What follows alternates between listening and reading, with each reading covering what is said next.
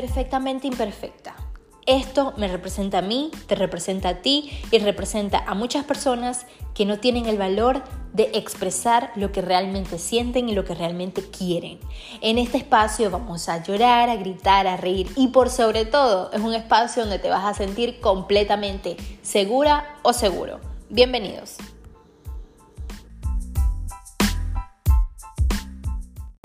Eh, bueno, Ingrid, un placer. Mi nombre es Jaini. Eh, he hecho este podcast con la necesidad de básicamente encontrar respuestas a donde nosotros no las encontramos. Y me pareció muy interesante todo lo que tú haces, esto de, coaching a través del, del, área sexual, eh, porque a pesar de que es algo muy normal y natural, para muchas personas, por lo menos de mi generación, todavía es un tema tabú, digamos, o a mí me da mucha vergüenza hablar de, de eso, hablar con mis amigas del sexo, con mi mamá, pues ni se diga, o sea, jamás en mi cabeza ha pasado por aquí hablar con mi mamá sobre la sexualidad. Y creo que también es que nunca ella tomó esa iniciativa de. Entonces, bueno, explícanos un poco de quién eres, a qué te dedicas y cómo entraste a este mundo, digamos, tan, tan exótico como es la sexualidad.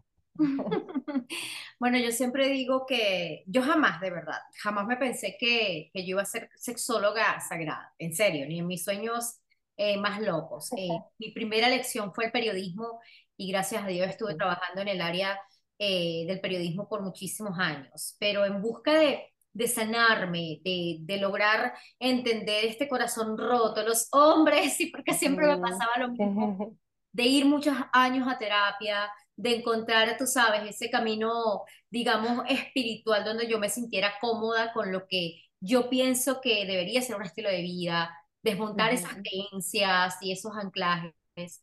Decidí estudiar sexualidad sagrada como algo muy, muy mío. Bueno, vamos a entender cómo va la cosa por aquí porque siempre he sido súper curiosa. Y pues eh, ah, yo siempre digo que a Dios le encanta jugar a los dados, entonces una cosa me llevó a la otra. A medida que que empecé a, estudiar sexualidad sagrada, yo siempre fui muy curiosa. Eh, me di cuenta que era lo que yo quería hacer y empecé a escribir relatos eróticos porque todo empezó por allí, empezaron a consultarme y yo decía, pero yo no soy terapeuta, pero yo no, no doy consulta y eso me llevó después a estudiar life coach, programación neurolingüística, tantra, como para armar ese paquetico y yo entenderme. Y gracias a Dios encontré como mi misión de vida en, esto.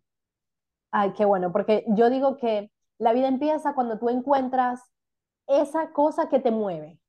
Para mí, eh, hace, digamos, seis meses, estaba en esa búsqueda también de a qué vine yo a este, a este mundo. Sé que cada persona tiene una misión y yo me preguntaba siempre, todos los días, ¿a qué vine yo? Hasta que un día con una con una señora que es ahora mi, mi terapeuta angelical, ella me dice, eh, bueno, con todo esto del, del péndulo, me dice, tú viniste a este mundo para ser voz de otras personas que no tienen la manera de expresarse.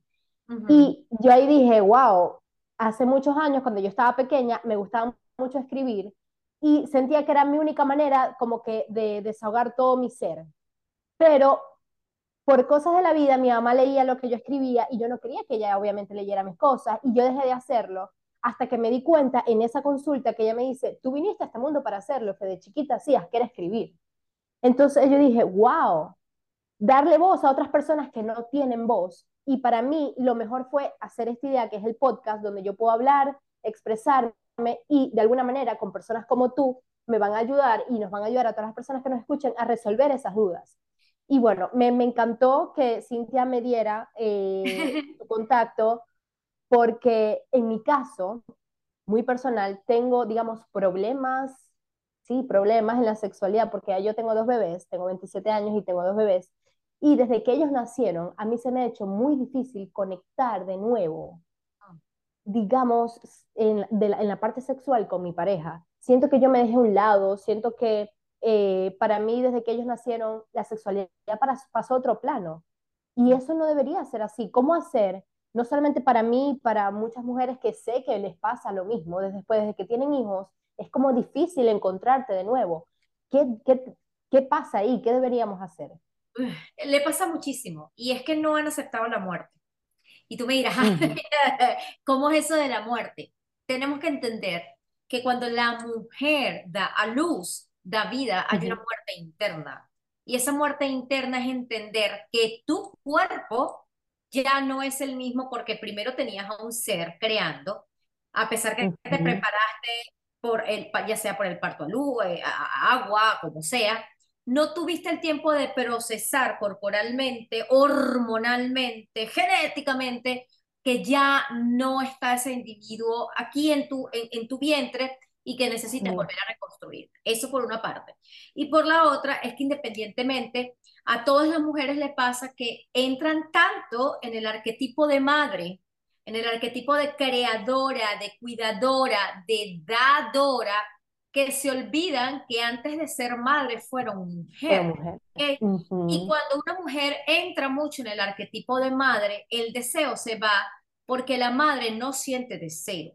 La madre es protectora, cuidadora y controladora y pasa mucho que después se, se vuelve excesivamente controladora con el esposo, ¿ok? Que es, Demasiado. En el hijo, en el hijo mayor o adulto. Entonces tenemos que entender de que el arquetipo de madre no tiene deseo, porque no hay. Y tenemos que entender que antes de ser madre eres mujer y que el arquetipo de mujer hay que aprender a que conviva con el arquetipo de madre y sacar la diosa, la sí la era, que es la señora de la casa y siente el poder. Nosotros somos seres arquetipales, ¿ok? Y cuando logramos entender cada uno de ellos cómo funciona, va a ser mucho más fácil poder nosotros comprenderlos. Aparte de eso, que las mujeres somos hormonales, somos Demasiado. Y nuestras emociones nos, eh, nos influyen en nuestra toma de decisiones. Y que si no callamos a la loca de la casa, la que dice, ay, no estás gorda, ay, no apaga la luz, ay, no, que hay que cuidar al niño, ay, que se volvió a sacar la ropa de la lavadora. Si no caes de la casa, pues cómo vas tú a darte ese, ese placer. Y no solo es placer, es vida y salud. Sí, porque llega un momento en que uno, sin querer, uno piensa, ok, lo voy a hacer solamente para complacerlo a él, pero tú estás en el acto pensando, ya va, eso, tengo que sacar la ropa, el niño se va a despertar, ¿será que me están escuchando? Pero es que ya no quiero, porque también pasa eso, al principio uno quiere, pero ya cuando estás en el acto es como, o por lo menos a, mí me pasa, es como ya, ya, ya, o sea, ya cumplí, ya, hey, ¿qué pasa? Termina. O sea, es como, es raro. Y, y... y a todas nos pasa, a todas nos pasa y por eso yo digo, ustedes se quejan de que los hombres son infieles y nosotros somos las más infieles con nosotras mismas. Y más allá de ser infieles, somos desleales. El deseo se cultiva, el apetito se cultiva, el líbido, tienes que entender cómo funciona tu cuerpo, pero es un trabajo de cultivarte, porque es muy fácil y, y que la mujer nos vayamos a los extremos, sobre todo con nuestras hormonas. Y tenemos que hacernos amigas de nuestras hormonas y tenemos que entender que somos cíclicas y que tenemos que darnos nuestro espacio. Y todo empieza desde una edad muy temprana, tan simple como entender nuestros ciclos menstruales. Somos muchas mujeres que tenemos que sanar Jenny, tenemos que sanar la manera en cómo nos conectamos con nuestro sagrado femenino. No estamos enfermos por estar sangrando, no estamos incapacitadas por estar sangrando, no somos eh, menos personas o seres humanos por estar sangrando. Ese es nuestro poder. Entonces hay que empezar a descodificar y a desaprender de que estar en tu estado menstrual es una magia, es alquimia. Y que cuando tú entiendes todo eso, ya visto desde un punto de vista más holístico y sagrado, tu sangre es tu poder. Y a eso claro. es que hacían nuestros ancestros. Sí, sí, y a mí me llama la atención eso de tántrico, ¿qué es la, la sexualidad? ¿Qué es eso? ¿Qué, cómo, se maneja eso? Justamente esta mañana tenía, un cliente que me decía, ay, es que ah, eh, eh, mi esposa quiere intentar eso del tantra y ahí eso me parece tan aburrido. Yo, lamentablemente, hay dos vertientes muy tristes que se han ido eh, comercializando del tantra, ¿no? Por una parte es que es aburrido porque no hay coito, no hay penetración, ¿no? Porque estamos todos contaminados por el porno. Y dos, es que, ah, eso es puro sexo, eso es puro Kama Sutra. Resulta que no. El tantra lo que menos es es de sexo, pero lamentablemente comercialmente eso nos han vendido. El tantra simplemente es la conexión con tu sagrado femenino, es elevar el sagrado femenino a través del sagrado masculino, es conectar con tus cinco sentidos. Lamentablemente nos vamos siempre desde el coito y tenemos cuatro que olvidamos, ¿ok? Y más allá de eso es encontrar un, estilo de vida donde se hacen comunión los cuerpos y donde encuentras en la energía sexual la mejor manera de vivir de realizarte, de sanarte. Y es una oda, una oda al amor y literalmente es sagrado. Y viene desde muchísimos, muchísimos, muchísimos años y milenario, por supuesto. O sea, en el sexo tántrico, ¿se puede llamar así? ¿No hay penetración? Eh, una de los, uno de los principios del tantra es disfrutar del éxtasis sexual. Pero como estamos muy contaminados del porno, evidentemente lo último es lo coital. La gente piensa que para tener un orgasmo lo logramos a través del coito, a través de la penetración. Cuando entiendes que tienes cinco sentidos y que incluso puedes estar en un estado orgásmico solamente con respirar, solamente con oler, solamente con escuchar, sino cómo te explicas los sueños húmedos, oh, claro. y llegaste al orgasmo, vas a entender que es más un estilo de vida y es buscar la manera de sanar y elevarte, conseguir la iluminación a través del orgasmo. Que puede haber un encuentro coital, claro, por supuesto, pero es más disfrutar de ese espacio erótico. Y en el Tantra, independientemente, el hombre cuando eyacula pierde vida. ¿ok? Pierde literalmente ese halo de vida. Entonces, por eso se habla del hombre que llega al orgasmo más no eyacula. ¡Wow! Qué, qué, qué interesante, porque yo estaba como tratando de entender y yo, pero es que no entiendo cómo, si no hay penetración, porque eso es lo que en mi cabeza o es que en muchas personas les es el sexo, el sexo es penetración y ya, hasta que peor, uno llegue al otro. Hay, hay que decodificar eso. Cuando tú entiendes que incluso la mejor manera de hacer el amor es una buena conversación o, o, leer un libro o esas cosas que te llegan al release, a, estar conectada, vas a dejar de, eh, nos compramos mucha porquería y vas a, y vas a empezar a descodificar y vas a entender que tu cuerpo es tu templo, de que cuando tú entras en, en, comunión con una persona y compartes tu energía con una persona, estás compartiendo absolutamente todo. Por eso hablamos que más allá de, estos encuentros con el tantra, con, con el orgasmo sanas, liberas, creas karmas, creas dharmas, y por eso entendemos de que hay parejas que juntos una maravilla o juntos horrible y se separan después una maravilla, porque son esas frecuencias y esas vibraciones que se unen. Claro, pero ¿cómo le explicas a un hombre que para ellos como te, decía el Señor, el sexo es penetración. Como yo le digo a mi esposo, por ejemplo, mira, no, vamos a practicar el sexo tántrico, solamente con respiración y conectándonos tú y yo, él me va a decir, pero ¿qué es eso? Te volviste loca. Pero ¿cómo así si yo lo que quiero es sentirte, tocarte? O sea... Eh, el mejor, el mejor ejemplo que yo siempre les pongo es, ¿tú has tenido sueños húmedos? Oh, claro, por supuesto. ¿Te tocaron? No. No. ¿Dónde estaba todo? Aquí. La cabeza. Pero hay una manera un poco más cómoda de llegar. Yo siempre les digo a, por lo menos a mis parejas que dicen, quiero, quiero empezar este mundo tántrico, o quiero, quiero reactivar mi creatividad erótica, quiero meterme en el play. No tienes que ser un experto y convertirte en un maestro, pero con, con tener los principios y las bases y empezar a entender lo maravilloso de la energía sexual, tu vida cambia cambia, porque yo sé que lo que yo voy a decir va a generar mucho, mucho ruido, y, pero nosotros no somos monógamos, ¿ok? Nosotros, el, el, desastre que había en Roma, el desastre que había en Grecia, de todos con todos, todos contra todos, la iglesia dijo, ok, vamos a acomodar este pedo, vamos a crear el matrimonio para que, para que se acomoden, ¿no? Pero el ser humano no es monógamo por naturaleza de se, creyó la, se, creó una institución, se crearon estos principios, valores y todo eso. Y yo no estoy diciendo que la, que la monogamia no existe o no, ¿ok?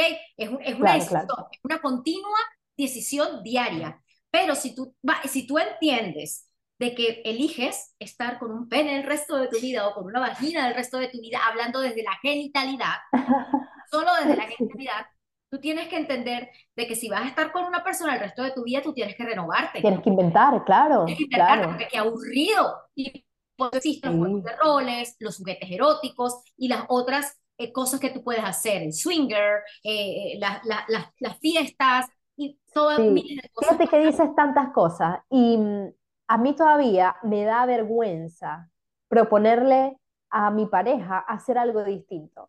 Sea, no sé, comprar un Kama Sutra o comprar un, unos juguetes sexuales. Me da vergüenza. Y no debería pasar porque es como, es, no, es normal. Es porque normal porque... con miedo. A nadie, ninguna. Yo tengo 44 años y a ninguna nos dijeron, ok, Ingrid, eh, nos dijeron, ok, cuando tú te desarrolles va a pasar esto, esto y esto. ¿Qué nos dicen? Cuidado, que va a salir preñada, se abre las piernas. O calladita, o derechita, o las mujeres de la casa. juicio. Eh, y nos dijeron tanto calladitas, nos dijeron... para mí es un temor, sigue siendo un temor. Es más, cuando, mi, cuando me pregunta mi mamá, eh, y le preguntan a ella, ¿cuándo va a tener el tercer hijo? Y, y obviamente para tener un tercer hijo hay que tener relaciones, a mí me da vergüenza que a mi mamá le pregunten eso frente de mí, porque están hablando como que, ajá, de sexualidad. Y todavía es la fecha que yo no puedo con mi mamá hablar de sexo, porque nos crían con, con eso, con, con tabú, con, es, loquísimo. Y hasta ahora, como te decía, me da vergüenza hablar con mi pareja, tipo, mira, este, vamos a inventar cosas nuevas. O sea, cuando está en la, cuando en la cama, evidentemente pasan cosas y ya, pero antes de, es imposible yo decirle, no quieres comprar un juguetico, no, no pasa. ¿Y cómo hacer para que eso, sí, para cortar eso y sabes que ya, ser libre, sentir que ya, vivo mi sexualidad así, a flor de piel? Yo tengo una amiga que dice, y es muy gracioso cuando comenzamos, y ella dice, hay que espantar las monjitas y los curas de la cama. Y yo le digo que el tabú jamás te va a llevar al orgasmo y que en ninguna, a ninguna nos educaron para sentir placer. Nos educaron con miedo. La educación sexual que se le dio a todas las generaciones y aún sigue siendo en pleno siglo XXI con miedo, donde la mujer no puede sentir placer, la mujer si se masturba es, es malo, es pecaminoso, va, a ir va, a ir al infierno, el hombre si se masturba, ah bueno, tú sabes. Es, es su necesidad, claro, sí. Tenemos que empezar a descodificar todo eso y entender de que uno, somos seres sexuales por naturaleza. Usted vino acá a través del el sexo, un encuentro sexual, a través de un orgasmo, así haya sido por inseminación artificial, hubo un orgasmo, hubo placer. Es decir, esa energía sexual viene contigo, no vino por la cigüeña. Y cada vez que la mujer, y te lo digo desde mi experiencia como terapeuta y, y, mis otros estudios como biodescodificación energética y todo lo otro que puede conllevar a entender el cuerpo y la mente, cuando una persona está constantemente peleando en lucha con su deseo, que el sexo es malo, que el placer es malo, que yo no puedo hacer esto porque... Que lo voy a dejar para después. No, no, no, no, o si no le doy culo, se lo va a dar otro, que si mejor se lo doy, pero eh, me olvido de mi placer o no son malas las fantasías. Vas a empezar a, tu cuerpo va a empezar a gritar y es ahí donde se forman los ovarios poliquísticos, los quistes en las mamas, eh, la endometrosis o que tienes, empiezas a tener problemas de hemorroides. El cuerpo grita lo que la boca calla y desde mi experiencia, todas las enfermedades son emociones mal gestionadas. Y son muchas las clientes que tengo que me llegan y me dicen, ¿sabes qué, Ingrid? Eh, cada cierto tiempo a mí me da cistitis o me da candidiasis. Yo voy al ginecólogo y estoy bien y me saco mi examen y estoy bien. ¿Qué pasa? porque la medicina, ojo, yo no estoy en contra de la medicina, pero ¿qué pasa? Que todos mis análisis, desde lo físico, químico, microbiológico, está bien. Yo digo, aquí, mi amor, quitar esas heridas sexuales. ¿Cuántas veces te reclamaste por sentir placer? ¿Cuántas veces fingiste un orgasmo? ¿Cuántas veces este, lo, hiciste porque, ay, porque me toca? Y todo por cumplir, sí. Se, crea, se queda en tu cuerpo. Sí, wow. Sí, es que, fíjate, yo tengo dos niños y es increíble cómo es el instinto. Ellos están súper pequeños y ya ellos a veces los veo con, con su manito en el pipí. Y es como, pero si tienen 5 y 4 años, ¿qué pasa? yo, en mi cabeza yo le decía a mi esposo, es que ustedes de verdad es que vienen acá simplemente para eso. Y él me decía, es normal, es instinto, es del ser humano. Y él me dijo eso y yo dije, es verdad, solo que nosotras las niñas cuando recién empezamos en una masturbación, pensamos en eso, en que, wow, qué mal está. Tengo que esconderme para que no me... Evidentemente, tú no te vas a masturbar frente a todo el mundo, ¿no? Pero todo, todo, todo lo que es sexo, uno lo tiene que hacer escondido, porque al final sientes que algo por alguna razón está mal hecho. Es hacer groserías, es, está mal, es por Dios, ¿cómo vas a hacerse? Por lo menos cuando uno ve a dos personas en el público besándose y tocándose, es como que, ¿qué te pasa? O sea, no, no. Y, y a veces yo los admiro porque digo, pero fíjate cómo ellos viven esa sexualidad así tan, tan libre, como no es que debería ser así, pero, pero se lo disfrutan. Y yo tengo amigas que ellas tienen juguetes, este, como lubricantes y todo eso, y viven su sexualidad tan bien. Y yo pienso, ¿y por qué yo no puedo? O sea, es como, no lo sé, es súper es, extraño de repente entender muchas cosas de la sexualidad y, y es, un tema tan profundo, porque uno pensará que es algo así, ay, la sexualidad es solamente de su penetración, placer, tú sientes placer y listo, no, pero la verdad es que es bien interesante y sería bueno todas las personas estudiaran un poco más de, la sexualidad, porque hay una, la mamá de una amiga me dijo, que me dio mucha risa, el hombre está feliz cuando tú se lo das. Si tú no le das eso al hombre, créeme que el 80% de tu matrimonio está perdido. Y en mi cabeza... Pero eso fíjate que eso es otra creencia y otro anclaje porque también te están obligando a ser súper sexual. Y no solo el sexo es el coito, es ahí donde yo me refiero. La gente, sexo, coito. No, hay muchas maneras de explorar tu placer. Y en el caso de las mujeres también tenemos que buscar la manera de, de cómo vamos a, a, hacer ese, e, esa armonía, porque hay mucha disociación en nuestro cerebro, muchos anclajes. Y el primer paso es perdonándote, perdonándote. Eh, por todo lo que te, lo que te dijeron, por todo lo que, lo que te influenciaste y preguntarte, eso que yo he venido cargando por el deber ser, ¿realmente me ha hecho feliz? Y es una pregunta simplemente de elección. Y, el poder más hermoso que nos dio el creador es el libre albedrío. Y el libre albedrío es entender que tú puedes elegir, elegir desde tu bienestar, siempre y cuando no lastime a las personas. Pero en un cuarto Siempre lo importante es el acuerdo de las dos personas o tres personas y no necesitas aprobación absolutamente de nadie, porque la sexualidad, que es la relación que tenemos con nosotros, va cambiando a lo largo de los años. No es lo mismo lo que te gusta a los 20, 30, 40, como también la relación con el sexo, que es la relación con el otro. Pero es que no nos enseña. Y yo siempre les digo a mis mujeres, tú no puedes exigirle un orgasmo al otro o a la otra si tú no eres capaz de dártelo por ti misma. Mastúrbate, conócete, qué te gusta, qué no te gusta para saber que eres en la cama y no está ahí. Dale, ok. Sí, sí, Este, bueno, esas son cosas así, pero es que por lo menos en mi caso es como, ok,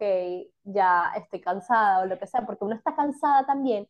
Y eso es otra cosa, ¿cómo hacer para que el sexo no se vuelva monótono con toda la rutina que conlleva este país? Uno está cansado, o sea, por lo menos yo estoy cansado todo el día y solamente pensar en eso, en que, en que uno va a estar agitado, en que va a estar cansada, se me quitan las ganas completamente. O sea, ¿cómo hacer para no caer en, en eso, en monotonía, con todo lo que uno tiene que hacer en este país? Es demasiado difícil.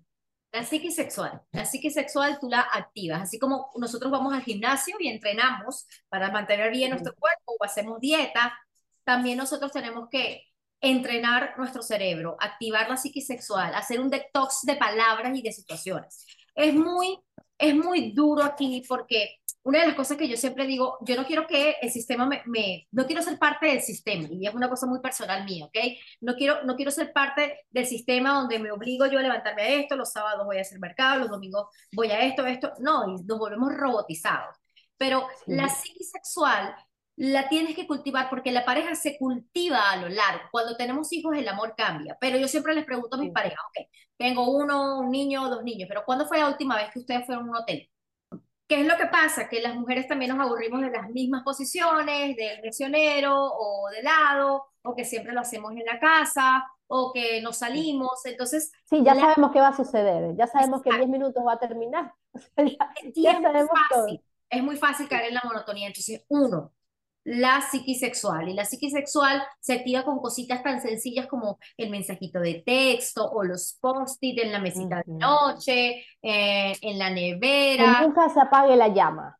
Nunca, nunca. Y yo siempre les digo, eh, trátalo o trátalo como si la estuvieses perdiendo como si estuvieras perdiéndola, porque te da esa, ese, ese, en el hombre esa parte cazadora y en la mujer esa parte de la miseria. Sí, de lo que uno se enamora al principio. Exacto, porque caer en la rutina es muy fácil y la mayoría de las veces lo que pasa es que nos damos cuenta que ya estamos con la monotonía cuando ya tienen rato, cuando ya... Entonces es una... Cuando ya se desconectaron el uno del otro, cuando ya no hay deseo de ambos, porque eso, eso sí pasa mucho y he visto muchas veces que es como, me gustas, pero no te deseo.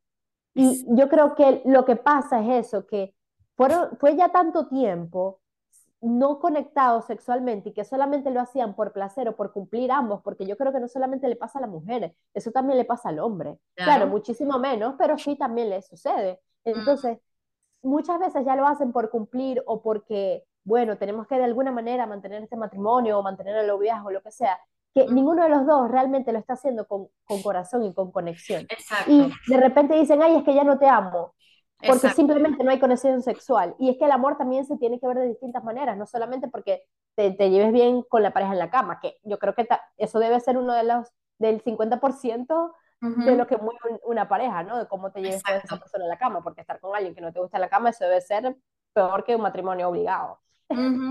Pero creo que eso sí es lo que muchas veces pasa, que no se habla y, y por lo mismo, por, por ese tabú de cómo le voy a decir que está siendo monótono sexualmente a mí me daría vergüenza decirle a mi pareja, mira, ya no sé, creo que ya no me está gustando, porque siento que se va a ofender, pero debería ser normal, porque por eso hay muchas rupturas ahora, porque se dejan que todo vaya al extremo, que no esperan a, mira, siento que está fallando algo, no eres tú, pero simplemente, no sé, vamos a hacer otras cosas, vamos a comunicamos y pasamos la vida asumiendo que dirá, que no dirá.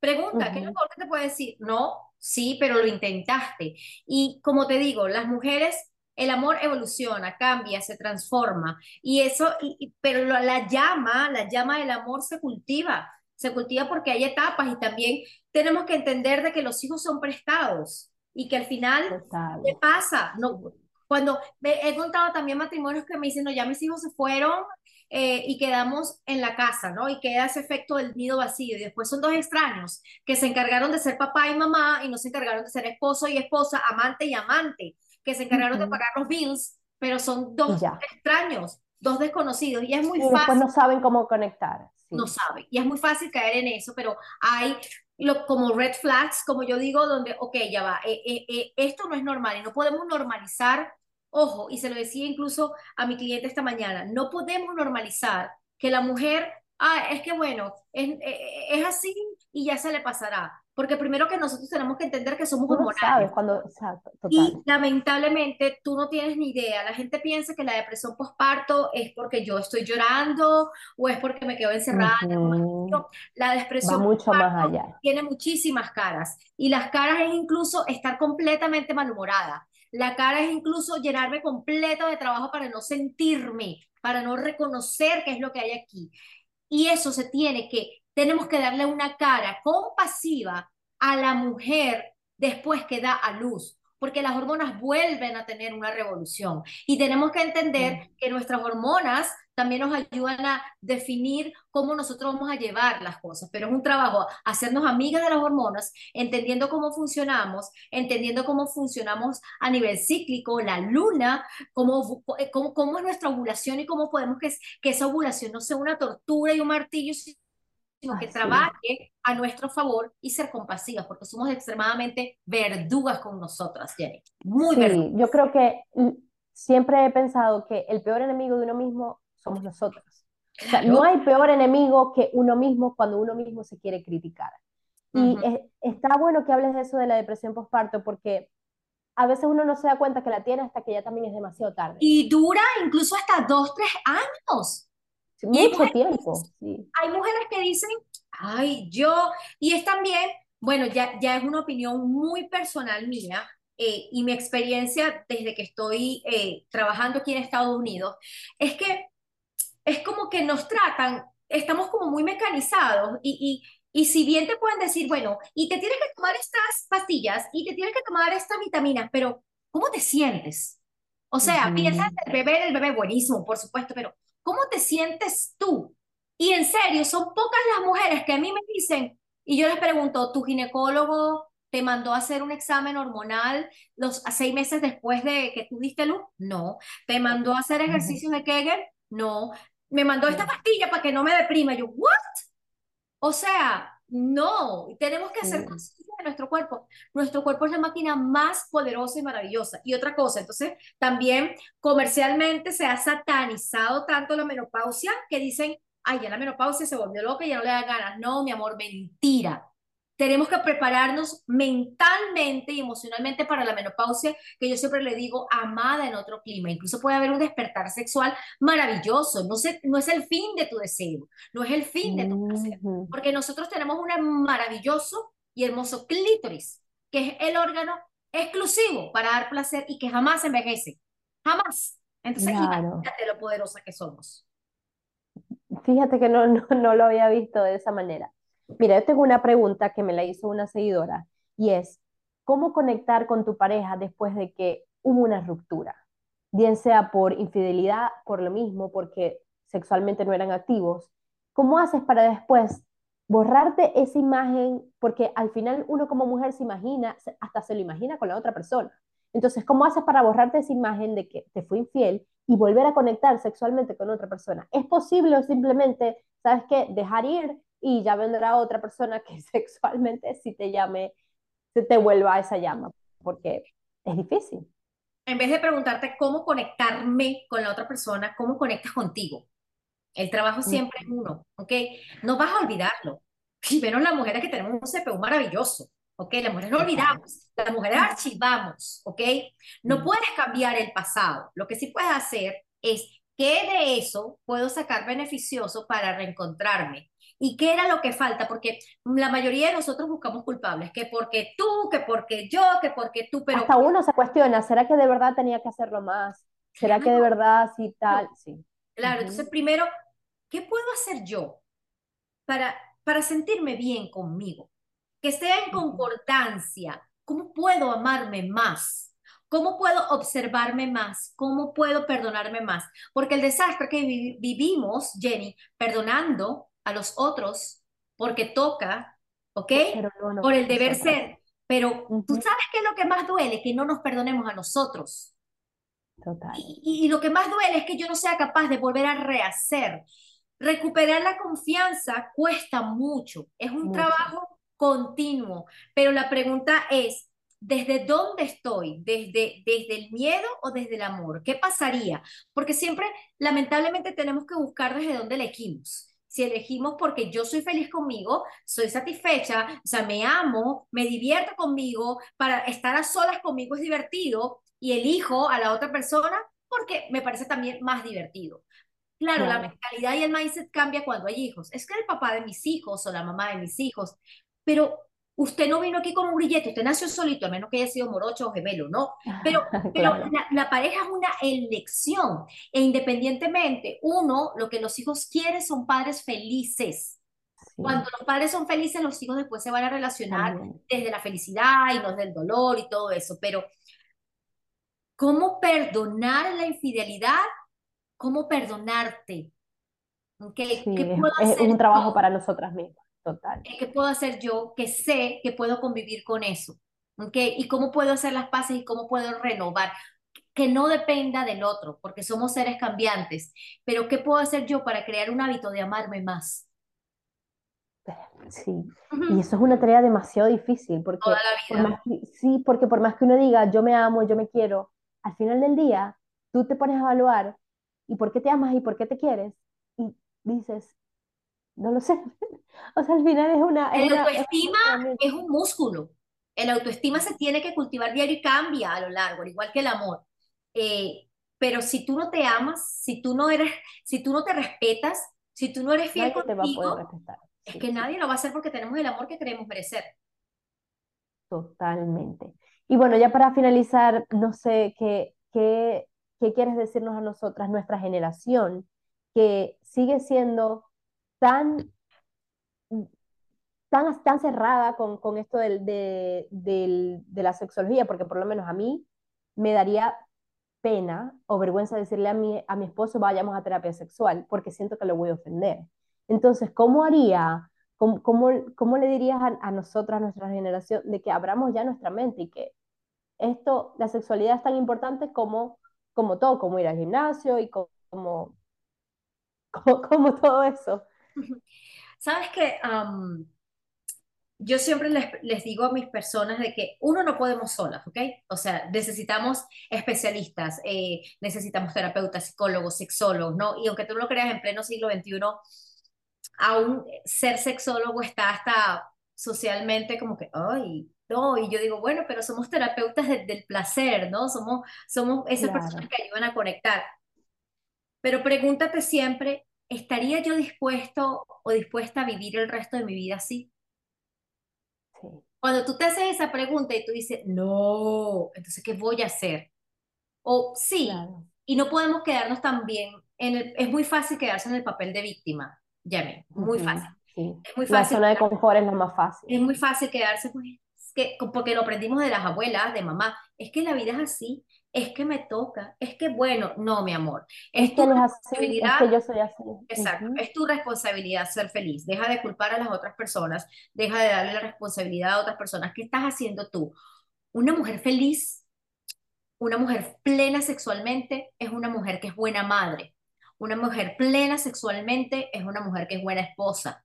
Una mujer que es plena sexualmente es una mujer que se siente bien con su ser, porque más allá de sentir placer y estar relajaditas, es toda esa química que ocurre en nuestro cuerpo, es toda esa... Sí, porque uno sin querer se siente mejor cuando, cuando tienes días activa, por así decirlo. Y, para uno uno, realmente, ¿a qué, ¿a qué nos referimos?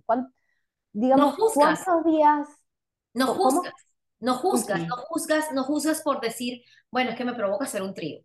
Y eso a mí no me hace, oh, ay, me gustan las mujeres. No, mi amor. Mire, según Kinsey, todos tenemos un 90% de, de, de, bisexualidad, ¿ok?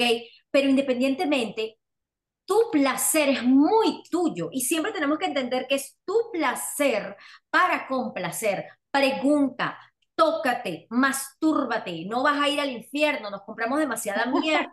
Y lamentablemente, las religiones lo que han hecho es crear a mujeres frustradas. Así de simple. Y a hombres frustrados. todos pensamos que está mal, que nos van a Entonces, No. Y por eso yo, es algo tan simple. Lo que pasa es que también es descodificar. O sea, um, es algo tan simple como que te pones a leer eh, Corintios y el cantar de los cantares y es una oda a hacer el amor, ¿ok? Es una oda a hacerle el amor a la mujer. Pero, pero para eso hay que pasar por otros temas. Sin embargo, es tu derecho es tu derecho sentirte plena sexualmente, sentirte amada, amado, respetado, valorada. No tiene absolutamente nada de malo ni necesitas pedir aprobación de nadie, pero así como hay expertos cardiólogos, eh, ginecólogos, urólogos, para eso estamos los sexólogos, para ayudarte, para guiarte. Ustedes tienen las respuestas. Todos los seres humanos tenemos las respuestas. Y yo evidentemente como coach, lo que yo siempre les digo, yo te presto mis ojos para que veas tu realidad, pero en realidad Siempre pregunto, ¿en serio vas a vivir así? ¿Por el deber ser? ¿Por, por lo que te dijeron? Suelta toda esa mierda. Y todo eso también radica en cómo fue mi niña interior, cómo fue mi relación con papá y mamá, cuáles fueron los lenguajes de amor que yo, que, que, que yo viví y que yo me creí como míos. Porque al final nuestra pareja viene siendo también nuestro gran espejo, nuestro gran maestro. Pero el sexo es parte de tu naturaleza. Somos seres sexuales por naturaleza y no tiene nada de malo experimentar tu placer siempre y cuando no dañes a nadie. Total. Para tener una vida sexualmente sana y activa, ¿cuántas veces tú dirías que se podría hacerlo para que sea bien? Esa pregunta me hicieron casualmente en otro podcast hace unas semanas y no hay una, no hay una regla, por decirlo así, porque todo varía eh, dependiendo del libido de las personas y yo siempre les digo, no solo que, que mentalmente y emocionalmente calce, ¿no? sino que los líbidos cuadren, porque muchas veces la diferencia de líbidos es donde crean demasiados problemas y rupturas en las parejas.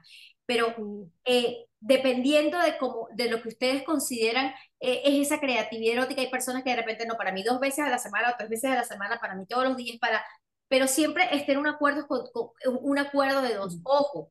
como yo les digo, el sexo no solo es coital, eso es lo que nos vendieron. El sexo es cuddles, acurruchar, acariciar, tocadita. Claro. Y cuando nosotros eh, aprendemos de que el encuentro sexual tiene que ser una experiencia, una experiencia donde disfrutamos el proceso, el coital va a quedar después. pero lamentablemente tenemos que modificar porque eso es lo que no. Siempre, siempre de una vez, dale, adentro. Exacto. Sí, sí. Ay, bueno, en verdad eh, se me hizo muy ameno hablar contigo. Muchísimas gracias por estar acá. Eh, esto para mí, quiero que sepas que ha sido salir de mi zona de confort totalmente porque para mí siempre el sexo ha sido como eso, como mejor dejámoslo para después, en privado. Eh, por, ejemplo, cuando era noviecita de mi esposo, cuando estábamos en su casa y él quería hacerlo, yo le decía, cuando se vayan tus papás, cuando se duerman tus papás, cuando nadie nos vea, porque me daba vergüenza que ellos pensaran que yo me estaba metiendo al cuarto para hacer eso, porque uno siempre piensa el pudor, la cosa, la niña, y es normal. O sea, ahora lo veo y es como, claro, tú no vas a ir por ahí de casa en casa, ¿sabes? Haciendo eso, pero si ya es tu pareja, si ya es tu novio, tienes años con él, los papás de él saben que tú eres su novia, ¿cuál es el problema de un momento Voy y ellos, están claros, ellos están claros, pero yo también, yo fui criada muy, de hecho, pobrecito mi papi, este, eh, con, con, todas esas creencias, con, con todo eso, la niña, usted sale casada, vestida de blanco, y yo recuerdo que yo le decía, papá,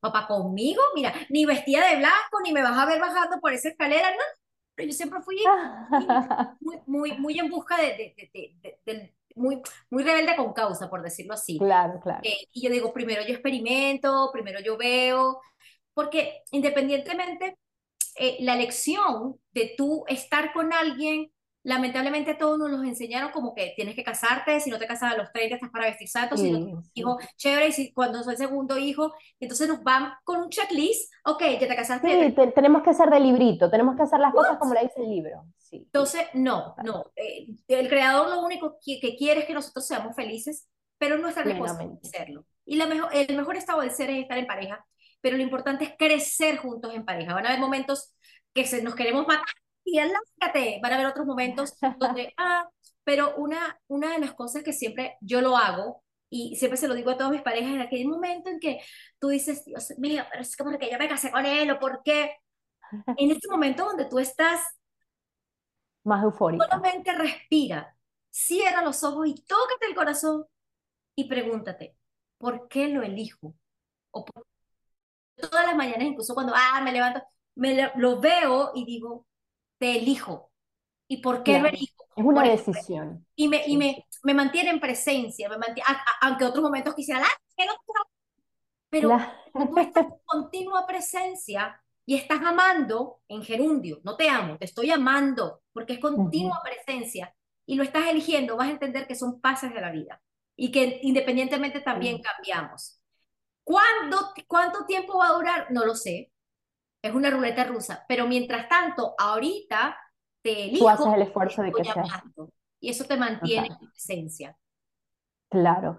Ay, bueno, Ingrid, muchísimas gracias. Eh, eh, he entendido ahora la sexualidad desde otro punto de vista, trataré de ponerlo más en práctica eh, porque sí, eh, crecimos con pensando que la sexualidad no es que sea mala, pero no es, no es que sea una prioridad.